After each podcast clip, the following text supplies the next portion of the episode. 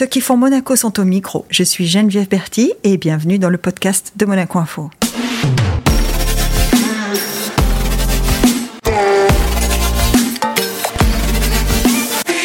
Notre invité du jour fait partie des personnalités qui font Monaco. Et pas seulement par la taille d'ailleurs, on le connaît comme un ancien joueur de basket, passé par de nombreux clubs comme Lasvel, Monaco et de grands clubs européens également. Un parcours qu'il a mené jusqu'au haut du panier puisqu'il a été international français. Depuis peu, on le découvre comme commentateur qui s'aguerrit, qui s'affirme, d'abord consultant sur notre chaîne Monaco Info, sur laquelle il s'est bien échauffé en commentant les exploits de la Roca Team. Il est aujourd'hui l'une des voix qui accompagnent les aficionados du basket français et européen, abonnés à la plateforme Squeak. Bonjour Ali Traoré. Bonjour. Alors Ali, on va, on va le dire tout de suite, on va se tutoyer. Tout à fait. Euh, normalement, dans ce genre d'exercice, on se vous voit, mais euh, la vie a fait que on a fait un bon bout de chemin professionnel ensemble, qu'on travaille ensemble, et que donc euh, l'idée c'est de rester euh, comme on est dans la vraie vie, derrière un micro. Exactement. Ali, la première question que, qui me vient, c'est de me dire, euh, quand tu étais petit, tu étais déjà grand en fait. Oui, alors ça pour le coup, euh, j'ai toujours été très grand. Alors de, mémoire, ma taille quand j'avais à peu près 14 ans, c'était 1m98. 13 ans, j'étais 1m85, donc il y a eu un été où il s'est passé un truc de fou au niveau de, euh, la taille. Donc oui, ça, la, la, vie de grand, j'ai toujours connu. Quoi. Qu'est-ce que ça donne quand on est à l'école et qu'on voit qu'on dépasse tout le monde de, de 10 cm, 15 cm, y compris ses profs d'ailleurs, parce qu'à 1m98, ouais. je pense que même les profs... Euh, ah ouais. plus petit que toi. Honnêtement, c'est dur. C'est dur, surtout qu'à l'époque, bon, pas au top du swag, comme disaient les jeunes. On n'avait pas beaucoup de style, hein. C'était, euh... j'avais quelques frusques et des lunettes cassées tout le temps parce que j'étais un petit peu bagarreur. Voilà. des lunettes cassées, mais, mais en fait, alors, euh, tu vois pas bien? Ah, non, moi, je suis, euh, je, je, ne vois rien. Je suis limite aveugle. Hein. Je suis myope. Mais très, très myope. J'ai des lentilles maintenant, mais pendant toute ma vie, enfin, toute mon adolescence, j'ai porté des, des, lentilles, des, des, des lunettes, ouais. Est-ce que c'est, ça fait partie des raisons pour lesquelles tu as, eu du, as mis du temps à arriver au basket? Parce que d'après ce que j'ai lu, même enfant de basketteur, parce que si j'ai bien mmh. vu, le basket c'est une affaire de famille. Tout à fait. Euh, tu as quand même mis du temps à arriver jusqu'au basket. C'était quoi? Ça te plaisait pas? Mmh, Tu me connais maintenant un petit peu. On va dire c'était mon esprit de contradiction. En sachant que toute ma famille joue au basket, moi j'avais pas envie de jouer au basket. Et euh, j'avais d'autres passions. Voilà, je suis un peu un geek, hein, les jeux vidéo, les mangas, euh, les bouquins. Donc je lisais beaucoup de, de livres de fantasy, mais le sport c'était pas quelque chose qui me passionnait vraiment. Euh, après j'ai beaucoup grandi et du coup euh, dans, chez moi, bon à la cité, hein, je suis de Aulnay-sous-Bois dans le 93, on n'arrêtait pas de dire j'étais grand pour rien. Alors cette phrase, elle, est stupide, hein, mais euh, oui, on me disait que j'étais grand pour rien, donc pourquoi je fais pas du basket? Et encore une fois, par esprit de contradiction, je me suis dit, bon, là, maintenant, je vais faire du basket, je vais leur montrer que je suis pas grand pour rien. Et après, bah, été piqué du virus et c'est parti. Quoi. Tu veux dire que tu es tombé amoureux quand tu dis piqué du virus C'est ah quoi ouais. C'est devenu, euh, c'est devenu un truc euh, indispensable pour toi Clairement, ou... clairement, clairement. Alors j'ai un côté un peu obsessionnel. Hein, donc quand je mets quelque chose à fond dans, dans quelque chose à fond, bah, j'y vais vraiment à fond. Et euh, pour le coup, j'ai vraiment aimé. Et bizarrement, encore plus bizarrement, c'est le moment où je me suis dit vraiment j'adore ça, c'est quand j'ai vu les finales, NBA finales. Alors celle-là, c'est incroyable. Des Sixers face aux Lakers avec Allen Iverson. Ah ouais, bah évidemment. Je trouvais trop cool et j'ai dit, bah, en fait, ouais, non, mais le basket, c'est bon, je vais y aller à fond et voilà. Ah ouais, donc au-delà de l'aspect sportif, il euh, y avait aussi quelque chose dans l'attitude des, des, des, gens qui faisaient ce sport, Exactement. dans la, la, culture qui va avec, parce bah, que. Ouais. On parle beaucoup de la culture basket. Quand on vit à Paris et qu'on on devient ado à Paris, enfin, dans les, les, la banlieue parisienne, mm. euh, cette attitude cool, ça fait partie d'une culture. Ça fait quoi? Ça, ça, On a l'impression qu'on est. Euh... Clairement, parce qu'en plus, euh, sur la région parisienne, le basket, c'est un sport, mais aussi c'est une culture. C'est euh, une façon de s'habiller, c'est une façon de, se comporter, on va dire. Et euh, la sous-culture du basket fait que ça inspire beaucoup de jeunes à se lancer dans le basket. Des fois, moi, je connais des mecs qui sont rentrés dans le basket juste pour avoir un style de basketteur avant de devenir des basketteurs. Donc euh, Allen Iverson, c'était pour moi, c'est l'un des, des, joueurs les plus iconiques de cette époque. Ouais. Tu veux dire que c'était un peu ton job rêvé? D'être basketteur professionnel ouais. Alors, j'ai pas commencé à rêver d'être basketteur professionnel avant d'arriver en centre de, de, en centre de formation à Lasvel. Ah oui. Avant ça, je le faisais vraiment pour prouver aux gens que ma taille servait à quelque chose. Mais une fois que j'ai mis le doigt dans l'engrenage, que je me suis retrouvé dans un centre de formation et que j'ai vu des pros vraiment vivre de ça, euh, faire rêver des gens sur le terrain, je me suis dit, ah ouais, ça, c'est ce que je veux faire dans ma vie.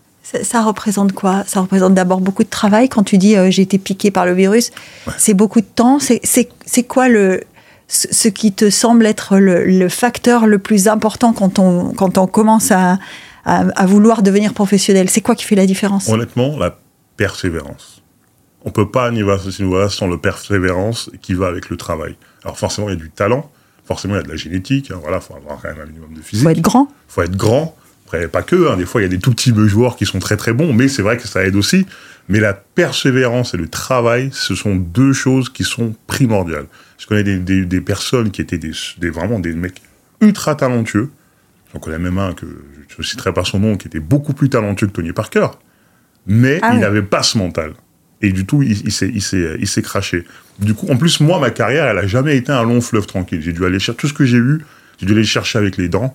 Et du coup, si j'étais pas persévérant, je pense que j'aurais pas pu faire carrière. Alors pour le coup, euh, là tu, tu parles de persévérance et tu dis j'ai été obligé d'aller d'aller chercher. euh, donc pour le coup, je vais peut-être aller sur un terrain qui, je sais pas si ça va te plaire, mais est-ce que tu penses que le fait d'être, euh, de venir des banlieues, euh, d'être euh, avec un nom qui n'avait pas une consonance euh, habituelle, etc. Est-ce que, est-ce que ça, ça a joué ou pas du tout? Quand tu dis Hmm. été obligé d'aller le chercher, est-ce que c'est plutôt parce que tu étais plutôt doué quand même? Oui. Après, le, mon problème, non, je pense pas que c'était vraiment par rapport à ça, parce qu'il y avait beaucoup, euh, beaucoup de jeunes de banlieue dans les centres de formation partout, hein, même dans des, Ouais. dans des villes. euh, les- les- Heureusement voilà, d'ailleurs, ça leur donne de l'espoir. Exactement. Euh, non, moi, c'est par rapport à mon caractère. Tiens Voilà. donc. Voilà, c'est mon caractère qui a fait que les choses étaient beaucoup plus difficiles pour moi pendant ma carrière. Disons que, euh, alors je vais pas me chercher une excuse, mais je te- je t'en avais déjà parlé du fait que j'avais été diagnostiqué en tant que TDAH, Mhm. euh, trouble de l'attention, hyperactivité, euh, dans le fait où, bah, en fait, j'ai pas de filtre. voilà, Ça, on peut tous témoigner. Oui. Ouais, j'ai zéro Ceux filtre. qui t'écoutent euh, sur Squeak en ce moment et qui t'ont écouté Voilà. sur Monaco Info le savent. Ça peut partir en une seconde sur un truc. Exactement, exactement. J'avais pas de filtre et j'étais, bah voilà, j'étais un peu, un peu sanglant, euh, sanglant, n'importe quoi. Sanguin, saignant, sanguin et saignant. Non, pas saignant. Ouais. Mèche courte, voilà. Mèche courte, c'est bien, c'est bien même, mèche courte. Mèche courte.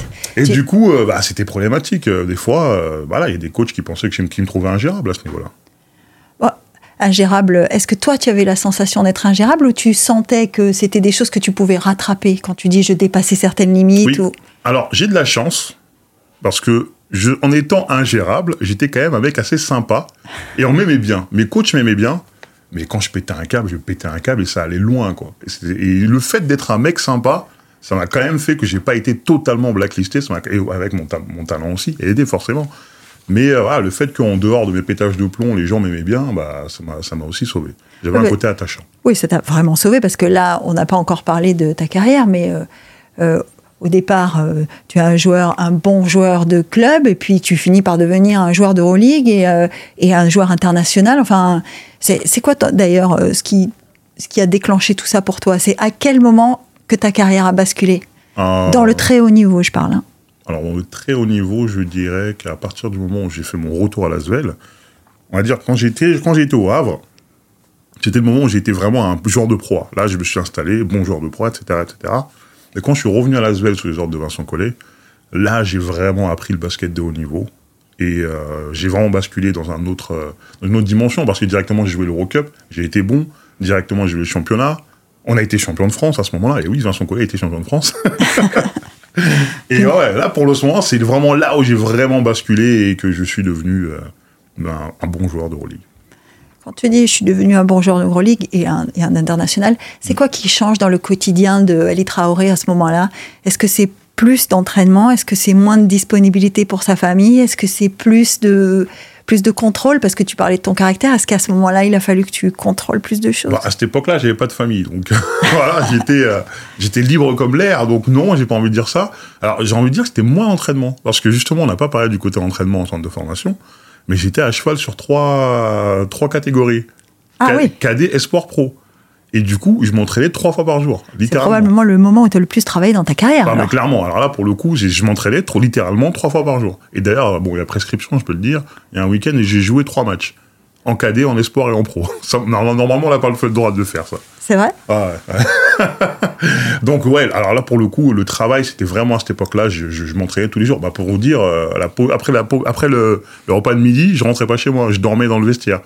Ah oui. Ouais.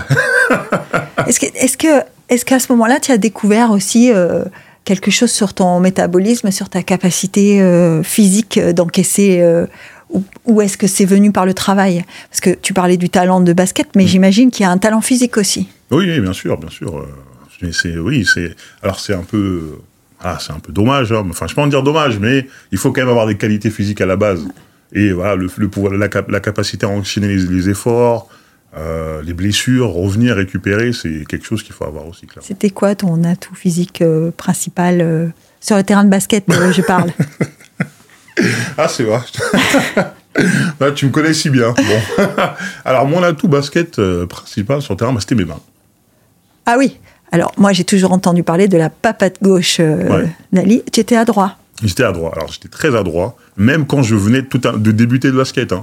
Euh, à 14 ans, quand je suis en minime à Poissy, la première chose que les gens se disent, c'est Mais il rate pas en dessous du panier. Ouais. Et, euh, Tu sais que ça, c'est un truc qui. Enfin, tu le sais, c'est un truc qui ne s'acquiert pas. On l'a ou on l'a Ah, pas. ça, c'était inné. Donc voilà, c'est, là, c'est la part d'inné dans, mon, dans, dans ma carrière. Il y a la part de travail et la part d'inné. Alors là, pour le coup, mes mains, ça, bah. Voilà, je suis né avec. Bah ouais, ouais. Et, t'es- et- et tu dis, je suis venu tard au basket, j'ai mis du temps à me. Mais quand même, tu te rendais bien compte euh, en allant avec ton père à l'entraînement euh, de temps en temps que euh, c'était facile pour toi, Je ou pas? bah, c'est marrant, je me rendais pas compte parce que moi je trouvais ça normal en fait de de pas rater sous le panier. Ah ouais? Ouais, moi je dis mais il y a quoi d'extraordinaire là-dedans C'est normal d'être à 75% au tir. Moi, je sais pas, même 75% au tir, je suis, je suis déçu. 75% au tir, c'est déjà bien. Ah non, hein. mais c'est- énorme, mais je m'en Il y a rendais des pas joueurs aujourd'hui en Pro A qui sont en dessous. Hein. compte. Ah mais je m'en rendais pas compte. Je m'en rendais carrément pas compte. Je crois d'ailleurs j'ai fait une finale avec, euh, avec, avec Monaco, perdu malheureusement, où j'étais à 90% en tir. Ah, je crois que j'y étais. Ouais, face au, face au Mans, ouais, je, je ratais pratiquement pas. Je crois que nous y étions tous. Tout à fait. Ouais. D'ailleurs, on- juste en, pa- en- en passant, ton aventure Monaco, de quoi, de quoi elle a été faite? C'est quoi qui te- qui t'a marqué euh, quand tu es passé? Parce que aujourd'hui, tu es souvent à Monaco pour le travail, mais à l'époque, tu étais un joueur du club. Donc, euh, honnêtement, j'ai adoré. Vraiment, euh, été hyper bien accueilli, que ce soit par le club, euh, par la direction, par tout le monde. Euh, je sortais de moments très difficiles. Il y a eu des blessures, où il y a eu voilà, ouais, des tu avais, clashs. avais mal au genou, hein, si je ça. me souviens ah bien. oui, je sortais de blessures, j'avais eu des clashs avec certains clubs. Vraiment, j'étais à un moment où je pensais carrément arrêter ma carrière. Et Monaco est arrivé euh, comme, voilà, euh, voilà, c'était une bénédiction. Et là, j'ai retrouvé le plaisir de jouer. Alors, j'avais un, un rôle minime au début, où j'ai pu gratter des- du temps de jeu après. Et pour moi, c'était tellement un grand plaisir de jouer dans un club compétitif avec une mentalité de winner, avec mes potes en plus. Parce que pour le coup, j'étais avec mes potes, j'étais avec Amarassi, j'étais avec Georges Judet, j'étais avec Paul Lacombe, il y avait du Gladir, il y avait euh, voilà, Kikanovic, tous ces mecs-là. Franchement, humainement, je me suis éclaté. Sur le terrain, on s'est éclaté. Et voilà, j'adore. Et même euh, le fait d'avoir choisi Monaco à ce moment-là, j'en parlais récemment, bah, c'était une bénédiction parce que du coup, bah, tu as pu me repérer. et pour mon après-carrière, si j'avais pas signé à Monaco à ce moment-là, Bon. je serais pas là actuellement. Alors, pour être tout à fait honnête, hein, ce qui, ce ça fait la transition, hein, ce, qui, ce qui nous a permis, en tout cas ce qui m'a permis de te repérer, c'est euh, euh, une partie de ta vie que tu, que tu partages sur les réseaux sociaux. Oui. Euh, tu as dit que tu étais un geek. Euh, moi, j'irai un peu plus loin en me disant, tu es vraiment dans l'air du temps. euh, C'est-à-dire que même une journée à la plage, ça peut faire des stories avec de l'humour. Et c'est... C'était quoi ton envie? C'était de dire, les gars, je suis là, je parle avec vous? Ou c'était, c'était quoi l'idée? Bah, moi, j'ai j'ai beaucoup aimé le concept de pouvoir partager un peu des moments de vie. Je partage pas tout, forcément, mais euh, partage des moments de vie, des moments marrants. Après, bon, hein, que ce soit marrant moi, bah, pas marrant, c'est l'appréciation de tous. Mais disons que je trouvais sympa de partager des, euh, voilà, ma vie quotidienne. Ça intéresse les gens, donc pourquoi pas? Ah oui, ça, ça intéresse les gens parce que justement, euh, la carrière que tu as faite, le, le symbole que tu as représenté, j'imagine que pour, euh, pour là où tu es né, pour là où tu as grandi, mm. tu es un symbole de réussite, en tout cas d'intégration, ou euh, de, tu rends un symbole d'espoir pour eux, hein, de mm. montrer que c'est possible. Euh, je pense que pour, pour beaucoup d'autres, tu es aussi un symbole de l'alliance, tu en as parlé, entre le caractère, le fait de, de rester soi-même. Parce que tu parlais du passage à Monaco, les rapports avec Zvezdan Mitrovic, ça a donné quoi? Parce que c'est quand même un fort caractère lui aussi. Alors c'est marrant parce que au début je pensais que ce serait compliqué, mais on s'est plutôt bien entendu dans le sens où on a à peu près un caractère assez explosif tous les deux. Et pareil avec Sacha Obradovic, hein, c'est marrant parce que quand j'y suis allé, je me suis dit oulala, vu le vu comment elle est, je sens qu'on va se, rentrer dedans toute la journée. Mais euh, finalement non. Voilà, on c'est moi, je me suis bien entendu avec Zvezdan, je me suis bien entendu, entendu avec Sacha. Euh, parce que dans, dans, un sens, je pense qu'il me comprenait. Il savait quel genre de personne j'étais. J'étais quelqu'un qui, qui ne trichait pas, qui était honnête, trop honnête d'ailleurs. Et euh, je pense qu'ils ont vite compris qui j'étais et ils me respectaient. Et avec Vincent Collet? Avec Vincent, c'est pareil, c'est une relation un peu, un peu père-fils, même si son vrai fils, c'est Paul Lacombe, tout le monde le sait. Euh, c'est quelqu'un que je respecte énormément. bonjour hein. Polo, si tu nous écoutes. Voilà, bonjour Polo, si tu nous écoutes. Euh, Vincent, c'est quelqu'un qui m'a, pour moi, c'est quelqu'un qui m'a pris le vrai basket de haut niveau. après, j'ai changé de club, j'ai eu des coachs, des grands, des grands noms du coaching. J'ai rien d'autre appris de plus que ce que j'ai pu apprendre avec Vincent. C'est un vrai professeur. Donc moi, j'ai cette relation d'élève à professeur, père-fils avec Vincent Collet. Et justement, Vincent Collet, ça fait la transition avec l'équipe de France. Euh, être en équipe de France, qu'est-ce que ça représente? Ça représente tout pour moi. Franchement, j'ai adoré euh, chaque seconde porter le maillot français. C'était incroyable. Euh, pour moi, le moment le plus extraordinaire, c'est toujours quand il y a, il y a voilà, il y a l'hymne national, les hymnes nationaux, la nationale en général, et quand il y a le Marseillaise qui arrive, je me dis là, purée, là, je suis en train de représenter tout un pays dans un sport majeur. Donc, euh, pour moi, c'était, euh, voilà, c'est comme Monaco Info, on m'appelle, je viens. Alors, ça, ça, me fait penser à une chose, c'est que euh, je crois que c'était 7 ou 8 clubs d'Euroleague différents. Donc 7 ou 8 villes différentes, 7 ou 8 pays, enfin peut-être un peu moins de pays, mais en tout cas plusieurs pays. On se sent quand même toujours à la maison en France quand on voyage autant ou pas? Oui, oui. Moi, je suis, je suis 100% francophile, hein, donc il n'y a pas de problème. Hein. Je, euh, tu parles très bien anglais, hein Oui, je, je pourrais m'exporter, mais moi, voilà, dans la tête, je me suis toujours dit que je reviendrais vivre en France. D'ailleurs, à la base, je me disais que je reviendrais vivre à Lyon. Mais entre-temps, j'ai goûté à la Côte d'Azur. Et là, tu as réalisé quand même. Exactement. je me suis dit quand même, euh, voilà, c'est, on, est, on, est, on est mieux sur la Côte d'Azur. Bah, en fait, tu, on, on, en a un petit peu parlé au début, mais tu t'installes sur la Côte d'Azur avec ton épouse et ta fille. Tout à fait. Ta fille, dont tu me dis pendant longtemps qu'elle ne veut pas jouer au basket et que. c'est bien ma fille. c'est bien ta fille. Et un jour, elle s'y met. Ah elle s'y met. Alors, à la base, elle, ne voulait pas du tout. On nous l'a dit de toute façon, c'est sûr que tu dois faire du sport. Parce que pour moi, le sport, c'est une école de la vie extraordinaire. Donc, tu fais n'importe quel sport, mais tu fais du sport. Ça, c'est la, règle sine qua non. Donc, elle a tout tenté. Elle a fait de la natation. En type, ça fait du sens. Elle a fait de, de, de, l'athlétisme. Voilà, plein de choses. De la danse. Et petit à petit, bah, ça lui plaisait pas. Et petit à petit, elle a dit Bon, allez, euh, je vais tester le basket moi, dans ma tête, je faisais yes. elle est grande aussi. Hein oui, oui, elle est très très grande. Là, elle fait 1m74 à 10 ans. oui. Euh, ah oui. C'est un... Bon sang ne saurait mentir, hein, comme, disent, euh, comme disent les sages. Exactement. Donc elle a voulu, elle a voulu tenter. Elle est comme moi, elle, euh, voilà, elle aime le, contact avec, avec les gens, elle aime avoir une équipe avec qui elle s'entend. Donc elle a vraiment kiffé le fait d'être dans une équipe et de, de partager les choses. Et ouais, travailler en équipe, vivre en équipe, c'est quand on, quand on, est en centre de formation, d'ailleurs, ça doit, ça doit soutenir euh, d'avoir, euh, d'avoir des potes autour, des gens avec qui on partage ce quotidien, parce que quand on est loin, oui. quand on est loin de sa maison, quand on est loin de ses, parents, quand on est loin de sa famille. J'ai, une anecdote par rapport à ça, c'est que je vais dire à quel point j'étais un, fou. Euh, je, ma première semaine, quand j'ai quitté mon chez moi pour aller à, Lyon, eh ben j'avais le mal, j'avais le mal. Ah le mal du pays. Tu avais le mal du pays, Parce que j'avais jamais quitté euh, voilà, d'où je venais, ma cité. Quoi. Et au bout d'une semaine, j'ai pris mes affaires, je me suis cassé. Ah oui, carrément. ah ouais, je suis parti à la gare et tout, j'avais mes sacs, j'étais prêt à rentrer chez moi. Le coach de l'époque, euh, il est venu me chercher, euh, il a dit Oh, mais qu'est-ce que tu fais et tout. Il m'a convaincu de rester. Et après, finalement, j'ai adoré. J'imagine qu'il doit y avoir des moments de solitude. Hein, oui, clairement. Bah, moi, j'ai de la chance parce que j'étais avec Amarassi le grand frère euh, par excellence. Amara était déjà là, il était, euh, il était plus pro qu'avec les espoirs, mais il était encore avec nous dans le centre de formation. Et le fait qu'il soit là, franchement, ça, a vraiment aidé la, la transition. Parce que c'est vrai que mentalement, euh, vivre tout seul à 15 ans, euh, c'est compliqué. Bah, tu vois, tout à l'heure, tu disais il faut être euh, doué physiquement, il faut être doué, il faut avoir du talent. Mm. Donc, il faut avoir aussi un peu de chance. Il faut avoir un peu de chance, il faut avoir un bon mentor, ça aide à quelque chose. Donc, ça, c'est quelque chose que j'adore dans le sport. C'est que on a des, voilà, on a vraiment cette relation de grand frère, petit frère avec les gens avec qui on s'entend. lui, ça a été mon mentor. Après, moi, j'ai été le mentor d'autres notamment Paul Lacombe. Et voilà, donc. Polo, si cool. tu nous écoutes, ça Polo, fait deux fois. Voilà, exactement. C'est vrai que je parle beaucoup de Polo. Bah oui, hein. Mais quand tu dis être le mentor, alors là, je, j'imagine qu'avec ta fille qui s'est, au, mise au basket, euh, tu, tu penses quoi de cette relation euh, de parents, euh, jeunes athlètes, euh, comme il y a dans le tennis par exemple, où ils les suivent très longtemps, ils se, mm. ils se confondent un peu avec leur coach Ah, c'est dur, c'est dur parce que déjà, moi, j'ai jamais connu le, le, basket aussi jeune. Elle a commencé à 9 ans. Moi, 9 ans, je jouais pas au basket. Donc, j'ai pas le processus d'apprentissage.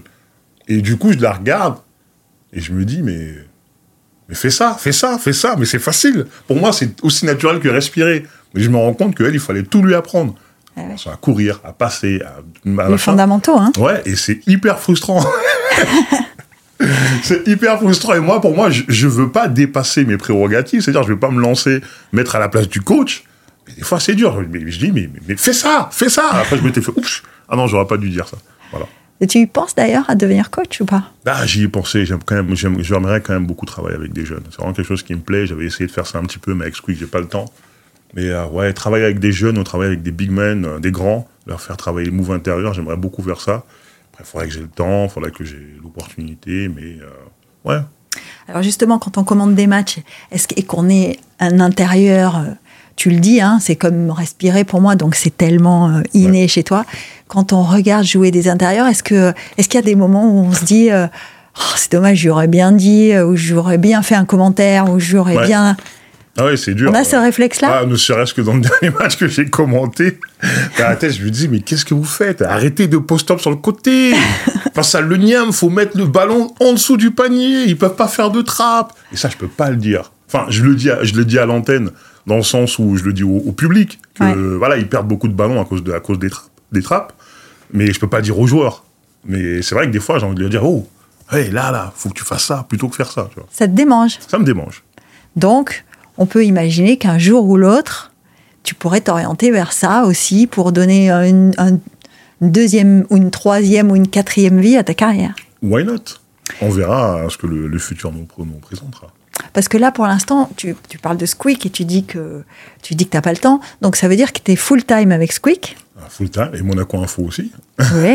Et c'est voilà. euh, qu'est-ce qui te plaît dans cette vie en fait? Ah, J'adore, j'adore. En fait, c'est une deuxième c'est une, deuxième façon de, de faire une carrière. Alors voilà, quand j'ai pris ma retraite, j'avais quand même peur d'une chose, c'était la routine. Je me suis dit, j'ai passé ma vie à voyager. Ma famille a l'habitude de me voir voyager. J'ai mon caractère. Mon épouse a son caractère. Si on reste ensemble tout le temps, on va s'entretuer. D'ailleurs, pendant le Covid, c'était pas loin de, pas loin de s'entretuer. Quand on était tous coincés là dans la maison, c'était très, très, très, très, très compliqué. Ouais, je pense qu'on est nombreux dans ce cas. Quand voilà, même, hein. exactement. Et euh, le fait de retrouver une carrière dans le sens où je peux encore voyager, voir du monde, rester dans le monde du basket sans non plus y être euh, totalement, parce que voilà, j'étais quand même un peu fatigué, un peu du côté un peu politique de la chose, on va dire. Mm. Et ben pour moi, c'est absolument parfait. Je je peux pas rêver mieux. C'est c'est c'est l'après carrière rêver, d'avoir toujours un pied dans le basket, pouvoir voyager toujours et voilà expérimenter un peu ça. Mais c'est voilà, God bless quoi. Quelle bénédiction. on, on, te sent quand même très serein avec tout ça. Donc ça veut dire que le fait d'avoir changé de carrière, ouais. ça t'a pas stressé? Ça m'a stressé au début, forcément. Bah, surtout euh, quand Geneviève Berti m'appelle euh, euh, trois jours avant le. oui, mais ça, ce sont les aléas des directs. Hein, ça peut rien faire. Alors oui, bah, au début, j'étais stressé. Je me disais, est-ce que je vais être bon? Est-ce que je vais être pertinent? Est-ce que voilà Est-ce qu'il faut pas que je fasse trop de blagues? Si on va me prendre pour un clown Faut pas que je sois trop sérieux parce que ce sera pas moi. Donc euh, oui, au début, j'étais stressé. Maintenant, je suis totalement serein et j'adore, j'adore mon métier. Est-ce que est-ce que tu as des retours de, des téléspectateurs, des gens qui, des gens qui te suivent? Oui, des retours positifs. J'en ai eu des négatifs, mais j'ai eu plus, plus de positifs. Plus de positifs. Beaucoup plus de positifs. Bon, toi, tu te sens à l'aise là-dedans? C'est un exercice qui te plaît ou? Ouais, j'adore. Franchement, vraiment, j'adore. Et ça, c'est, c'est un petit peu mon game time à moi quand je mets mon petit costume, quand je me, voilà, quand je prends ma petite douche avant d'y aller, parce que je me douchais toujours avant d'aller au match, très important. Euh, voilà, je me suis retrouvé dans les routines, de routines de joueur en fait. Et euh, voilà, je, je vis, je revis une carrière par procuration. Ah oui, ça c'est intéressant. Clairement. Donc ça, ça veut dire que euh, pour toi, euh, le basket, ça peut avoir plusieurs, euh, plusieurs versions. Bien sûr, plusieurs facettes. Voilà, là, je suis du, du côté, du côté média, ça aurait pu être du côté coaching, ça aurait pu être du côté, je sais pas moi, voilà, ça aurait pu être de, de plein de choses. C'est vraiment un sport génial dans le sens où c'est multifacette et on peut se réinventer, avoir une, une carrière différente avec le temps qui passe. Et là, maintenant que tu es passé de l'autre côté, puisque tu as été sur le terrain, maintenant tu es dans- du côté de ceux qui commentent le terrain, est-ce qu'il y a des choses que tu as vécues dans ta carrière et que tu comprends mieux ou pas? Oui, alors le fait d'avoir euh, d'avoir un œil extérieur, ça permet d'avoir une autre perspective. Quand tu es dedans, quand tu es dans l'adrénaline, la testostérone, euh, voilà, dans le aussi dans le parce que le basket c'est quand même un sport extrêmement individuel, c'est un sport collectif. Ben, c'est un sport individuel. Chacun vraiment a des aspirations. On veut faire une grosse saison pour avoir un meilleur contrat l'année prochaine, etc. Ouais, etc. Chacun ses stats. hein. chacun ses stats. Donc c'est un sport extrêmement individuel, voire un sport collectif. Et ben le fait de d'être en dehors, de voir les choses d'une façon euh, plus extérieure, ça me permet de voir la perspective, on va dire par exemple d'un club ou alors d'un coach ou ce genre de choses, plutôt que la perspective d'un joueur qui reste quand même assez égoïste. Oui, égoïste, et puis euh, peut-être euh, effectivement euh, avec une vision qui est sur le parquet, alors que d'ailleurs même symboliquement, hein, le commentateur est pas sur le parquet, il est au-dessus ou à côté, donc ça donne une distance. Est-ce que du coup, euh, quand je dis est-ce que tu as des choses que tu as mieux comprises dans ta carrière de joueur, est-ce que si tu devais refaire certaines choses, est-ce que tu referais tout pareil? Ah, alors ça c'est une bonne question.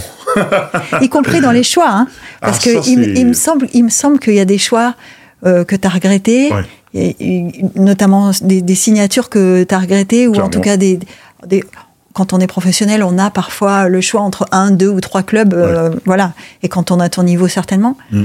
Est-ce Ah, que mm. est-ce qu'il y en a dans ta tête, peut-être sans me le dire, mais est-ce qu'il y a des choses dans ta tête où tu te dis, avec le recul, peut-être je l'aurais pas fait comme ça? Euh, oui, ouais, bah, je peux te dire, hein, clairement. Alors, j'aurais pas tout changé, parce que la vie que j'ai actuellement me va parfaitement. Donc, c'est dire que voilà, c'est des chemins euh, qui ont été pris. Alors, c'était pas marrant tous les jours, mais finalement, ça m'am- m'amène là où je suis totalement épanoui. Donc, euh, j'aurais pas tout changé. Mais il y a un truc que clairement j'aurais changé. C'est bah, à l'époque où Monaco m'a appelé et j'ai refusé.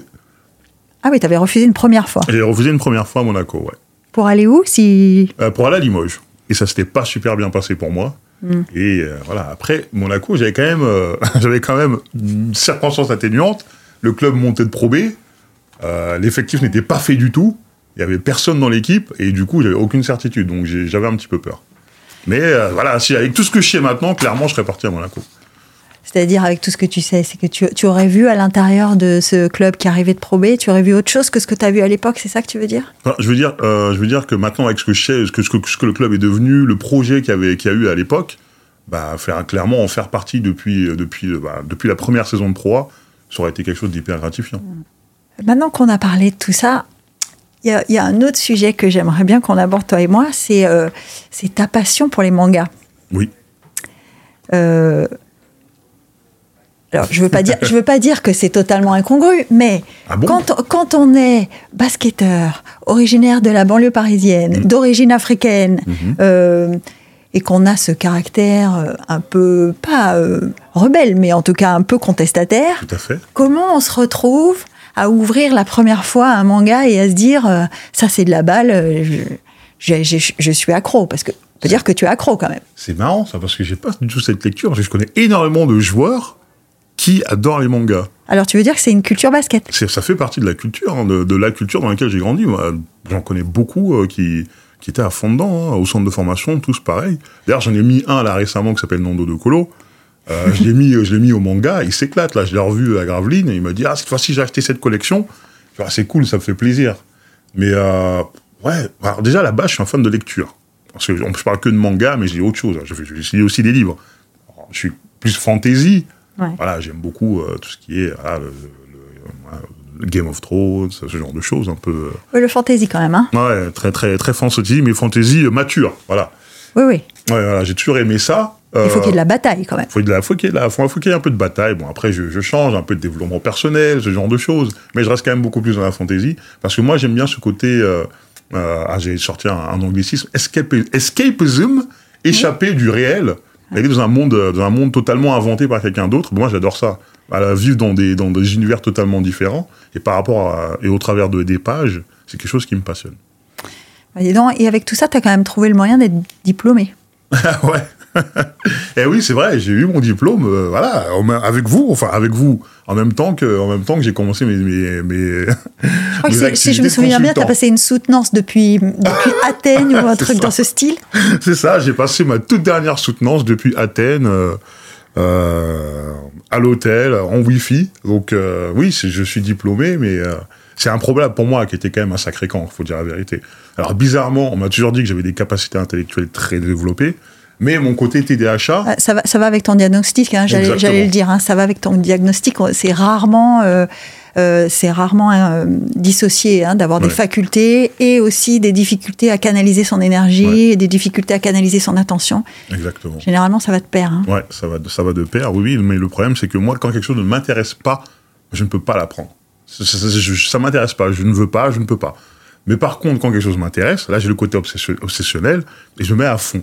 Et là, je me suis mis en tête que euh, ce serait bien d'avoir un diplôme, ce serait bien d'apprendre certaines choses, parce que moi, j'aime bien tout ce qui est un peu entrepreneuriat, business, euh, tout ça. Et donc, du coup, j'ai postulé à l'EM Lyon et j'ai pu, euh, j'ai pu faire un cursus en deux ans, bon, deux ans et demi plutôt, en ligne, totalement en ligne. Donc, quand je jouais, je l'ai fait, et sur la fin de ma carrière, je l'ai fait aussi. Et finalement, j'ai eu mon diplôme, je suis à 10 j'ai un Master 2, alors que j'étais le cancre ultime, quand même, faut le dire, ça. Remarquable. Ah oui, merci, merci. On parlait de stress tout à l'heure. Est-ce que tu as eu ce stress? On dit toujours que les, les- les sportifs qui arrivent en fin de carrière, ils ont ce moment où ils ont l'impression que c'est pas que le sol euh, disparaît sous les pieds, Oui. mais en tout cas, il y a, il y a un petit moment de flottement comme ça qui peut Oui. être assez, assez dur. Est-ce que tu l'as vécu, toi? Ah oui, je l'ai eu, clairement, parce que tu te dis, bah, t'as fait ça toute ta vie, est-ce que tu peux faire autre chose? Est-ce que tu peux te renouveler? Euh, Et puis, il faut dire la vérité, la vie de sportif, c'est pas la vraie vie. Ouais. C'est pas la vraie vie, la vraie vie, c'est chose. Si, c'est la vraie vie parce qu'il y a une exigence de résultat qui est quand Oui. même euh, qui correspond quand même à ce qu'on vit tous tous les jours. C'est-à-dire que si on si on remplit pas des objectifs, euh, on a- on n'est pas au mieux de notre situation. Après, quand je dis la vraie vie, c'est dans le fait qu'on est chouchouté. Euh, on a l'appart, on a la voiture, on a des soucis de santé, le club s'en occupe, on a des soucis de- administratifs, le club s'en occupe, etc., etc. Quand tu arrêtes ta carrière, tu plus tout ça. Ouais, tu veux dire que tu as une architecture autour de toi qui rend la vie un peu plus simple. Beaucoup plus simple. Parce que euh, les impôts, t'as un mec qui le fait, mais du le machin. Bah, une fois que t'as fini ta carrière, bah, tu dois te débrouiller. hein. Si tu t'es pas intéressé à ça avant, pendant ta carrière, c'est fini. Si t'as pas géré ton argent aussi, parce qu'il faut en parler, hein, du côté pécunier. Ah. Euh, 75% des athlètes finissent fouchés parce que t'as aucune éducation financière aussi. Et tu as un agent qui t'a suivi? Non, oui, j'ai eu deux agents dans ma carrière. Euh, et j'ai eu, j'ai eu un conseiller financier aussi, aussi. Alors moi, j'étais pas du tout le genre de joueur qui dit euh, tiens, prends mes comptes, occupe-toi de tout, je veux rien savoir, jamais de la vie. Oh non, On n'imagine pas ça, non. Non, il y en a beaucoup qui font ça pourtant. hein. Et ben, moi, c'était pas du tout mon, mon délire. Je voulais apprendre, je voulais, je voulais savoir où allait mon argent, comment on l'investissait, et je voulais apprendre à le faire moi-même. Et plus le temps passe, plus maintenant, je gère mon argent moi-même et j'investis moi-même. Bon, bah, on peut imaginer que on est à une période de la vie d'Ali Traoré où il y a beaucoup de plénitude, en tout cas beaucoup de réalisations. Tout à fait. Qu'est-ce qu'on pourrait te souhaiter maintenant? Euh, que ça continue. Tout simplement que ça continue. Ah, Je, franchement, je m'éclate. Hein. Je, je, je suis vraiment pas dans l'optique où je, je m'ennuie, où je suis triste. Non, non, je prends un plaisir extrême à faire ce- le métier que je fais. Euh, je vis dans une région incroyable. Et pour moi-même, des fois, j'ai le syndrome de l'imposteur. Parce que je me dis, mais pourquoi moi Qu'est-ce que je fous là, quoi Bah, Ne dis pas ça à quelqu'un qui t'a choisi euh, et, qui, et qui a cru depuis le début Oui, euh, oui, oui. à ta voix, à ta capacité à analyser les choses. Enfin, il y a quand même, euh, Ali Traoré, il y a quand même Ouais, des qualités. ah, des fois, quand j'arrive à Monaco, je me dis, bon, c'est Monaco quand même, c'est un endroit où les- le, le monde entier rêve de rêver. Il y a des gens qui rêvent de venir ici, qui ne viendront jamais. Moi, j'arrive ici comme si j'étais chez moi, quoi. Donc, je me dis, des fois, je me dis, euh, c'est fou. Ben, écoute, que ça continue alors. Voilà. Merci Ali, ça Merci sera le mot toi. de la fin. Merci. C'était sympa de passer un moment avec toi. Ah, C'était génial. Merci beaucoup.